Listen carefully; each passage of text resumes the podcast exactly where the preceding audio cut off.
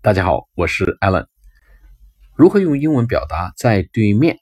我们有一个词叫 be opposite，opposite，opposite 就是 o p p o s i t e，对面的意思。be opposite to the 什么什么 building。啊，举个例子啊，the duty free shop is opposite to Terminal One。啊，duty free shop 免税店。 在 opposite，在什么对面呢？Terminal One 一号航站楼的对面。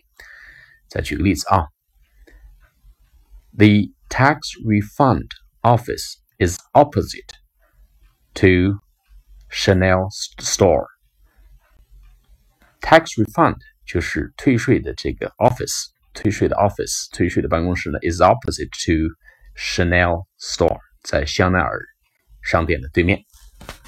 下次课再见，拜拜。